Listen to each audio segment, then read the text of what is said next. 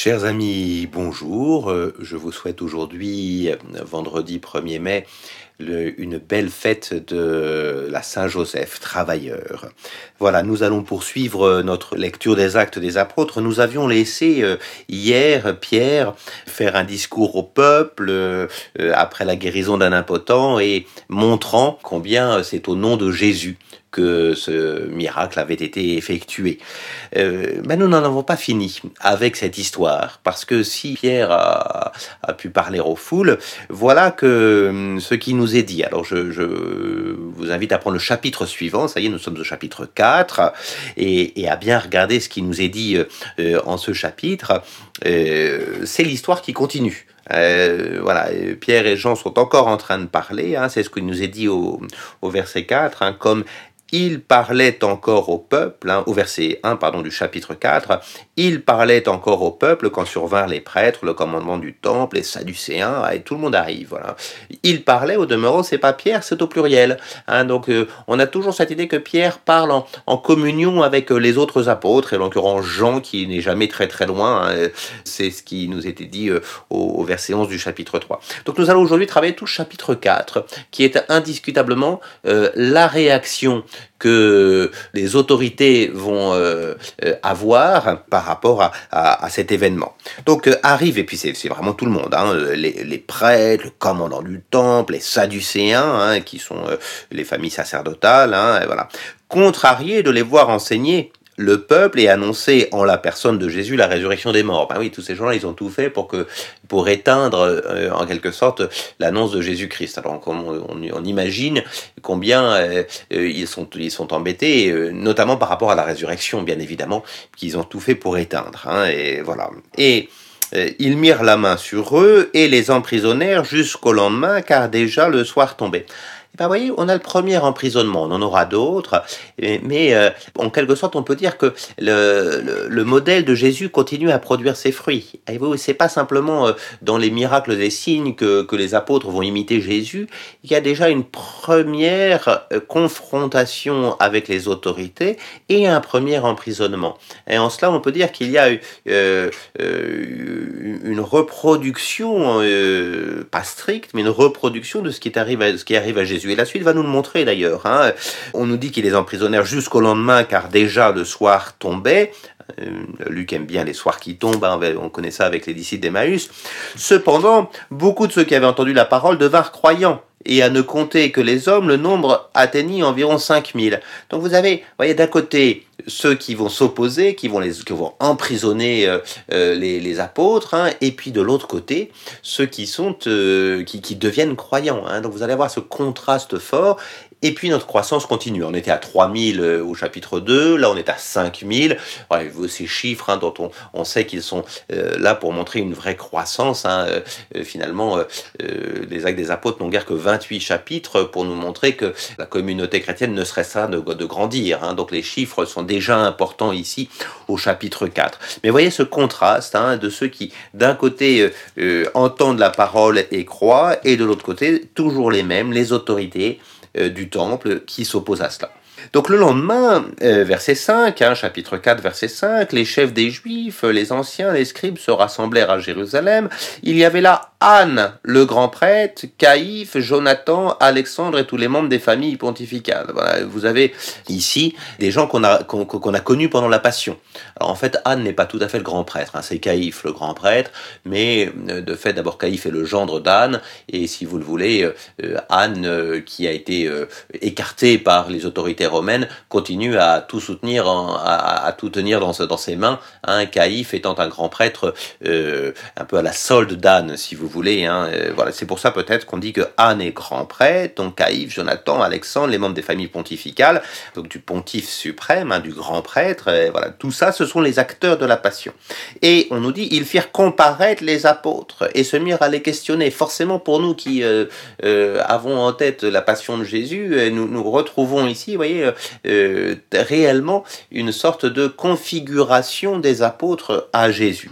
Alors, du coup, la question est la suivante. Hein. Par quel pouvoir, en quel nom vous avez fait cela hein, Alors, du coup, Pierre, troisième discours, mais cette fois-ci un discours euh, de, de, défense hein, juridique, rempli de l'Esprit Saint, nous est-il dit. C'est toujours l'Esprit Saint qui travaille dans les actes des apôtres. On, en a pris un peu l'habitude, mais c'est vraiment cette idée que l'Esprit Saint, c'est lui qui est à l'œuvre, euh, véritablement.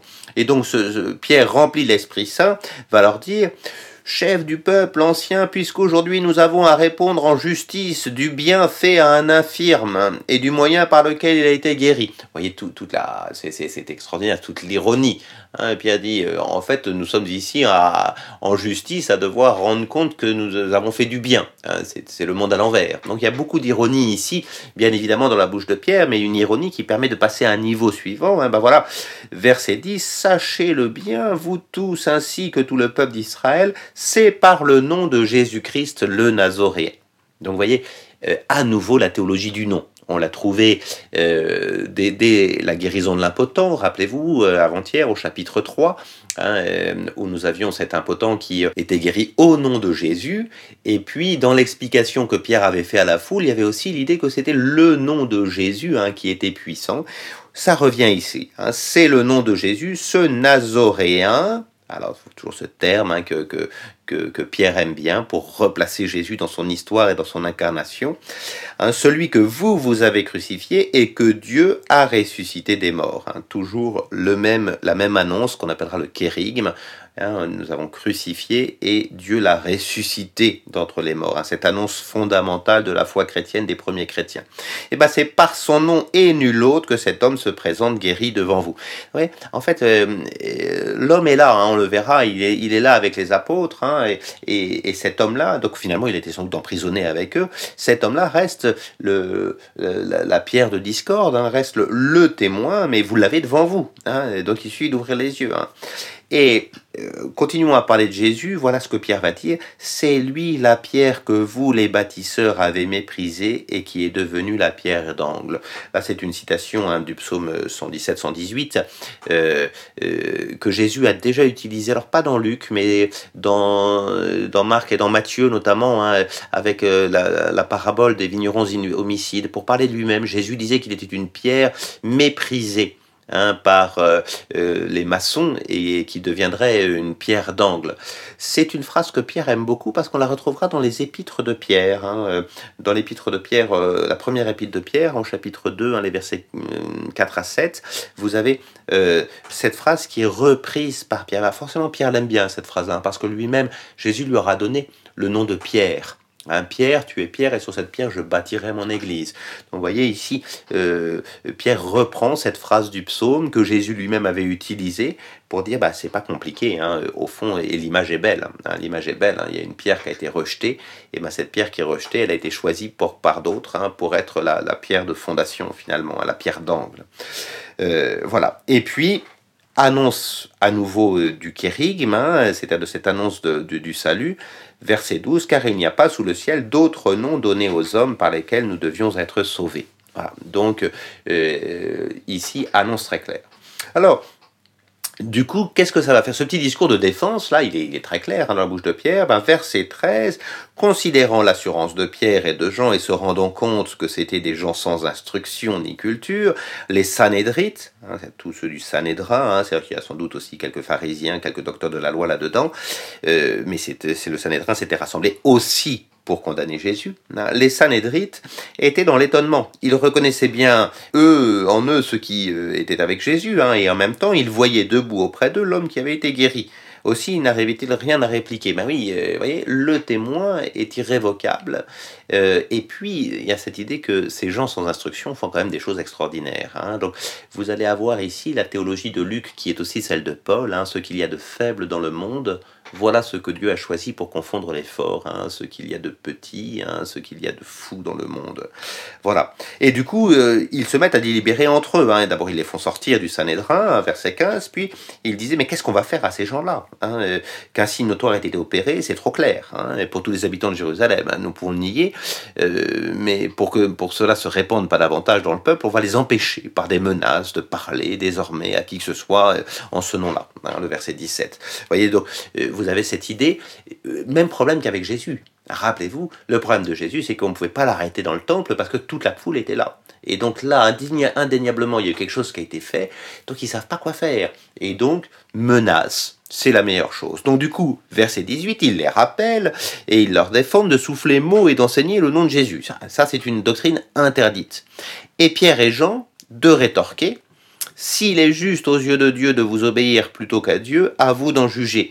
Nous ne pouvons pas, quant à nous, ne pas publier ce que nous avons vu et entendu. Donc, vous voyez, va s'opposer euh, au Sanhédrin et, l'obéissance à Dieu. Et quand, quand le Sanhédrin lui-même euh, euh, ferme les yeux sur les merveilles de Dieu, euh, que faire hein? Et du coup, il va y avoir cette phrase-là qu'on va retrouver au chapitre 5, hein, il, faut, il faut obéir à Dieu plutôt qu'aux hommes. Voilà, ça c'est fondamental. non pas qu'il faille toujours opposer les institutions humaines ou religieuses à la volonté de Dieu, heureusement d'ailleurs, mais il y a cette idée que une institution euh, elle est là pour reconnaître la volonté de Dieu. Et ici, Pierre, en quelque sorte, on commence à avoir cette idée que Pierre est plus sage que le Sanhédrin. Il y a une forme de, de, de, passation qui se fait entre les autorités euh, euh, sacerdotales, le Sanhédrin qui, qui jusque-là guide le peuple, et puis Pierre qui lui va obéir et qui finalement va devenir celui sur lequel l'Église va être fondée. Hein. Vous avez cette passation de pouvoir qui se fait euh, doucement mais sûrement, hein, et jusqu'à ce qu'on arrive à l'idée que Pierre sera lui euh, finalement le pontife suprême, c'est-à-dire celui qui fait le pont entre Dieu et les hommes, ce pontife suprême hein, qui jusque-là euh, est l'apanage du grand prêtre. Voilà, et du coup, verset 21, bah, cependant, après de nouvelles menaces, ils les relâchèrent, hein, ne voyant pas comment les punir à cause du peuple. C'est toujours le peuple qui leur fait peur, hein, et voilà, très clairement. Car tout le monde glorifiait Dieu de ce qui s'était passé. Ça, c'est bien du luxe. Hein. Euh, à la fin, euh, la plupart du temps, on glorifie Dieu, on rend gloire à Dieu. De temps en temps, on est dans la stupeur, hein, on l'a vu, ou dans l'étonnement, mais Luc est très attentif aux réactions finales de, de ceux qui sont là, des foules, euh, des, des, des, des personnes, des témoins, voilà. Et puis, on nous dit au verset 23, 22, pour terminer ce que nous avons à lire aujourd'hui, l'homme guéri miraculeusement avait en effet plus de 40 ans. Hein, alors ça, euh, c'est, on se demande pourquoi est-ce que ça, nous a donné ça tout d'un coup ici, hein, et qu'est-ce que ça change le fait qu'il ait 40 ans? Ben, 40 ans, c'est bien sûr euh, une référence aux 40 ans au désert, hein, c'est-à-dire qu'il y a, l'idée d'une complétude, et quand, euh, quand cet homme qui était impotent de naissance a été guéri à plus de 40 ans, au bout de 40 ans, Dieu fait plus de, fait plus de signes puisqu'on est entré en terre promise. Donc le fait qu'il y ait un signe qui soit donné là est vraiment le, signe d'une nouveauté, d'un d'un rétablissement. Euh, voilà, 40 ans, euh, c'est une, une totalité. Hein, et c'est, euh, au bout de ces 40 ans que Dieu, que, que, Dieu a fait merveille au nom de Jésus et par la bouche de Pierre. Voilà, nous avons fini au fond, mais vous voyez, ça nous a pris un chapitre et, demi, un peu plus même. Nous avons fini l'histoire de cet impotent. Hein, est bien présent ici.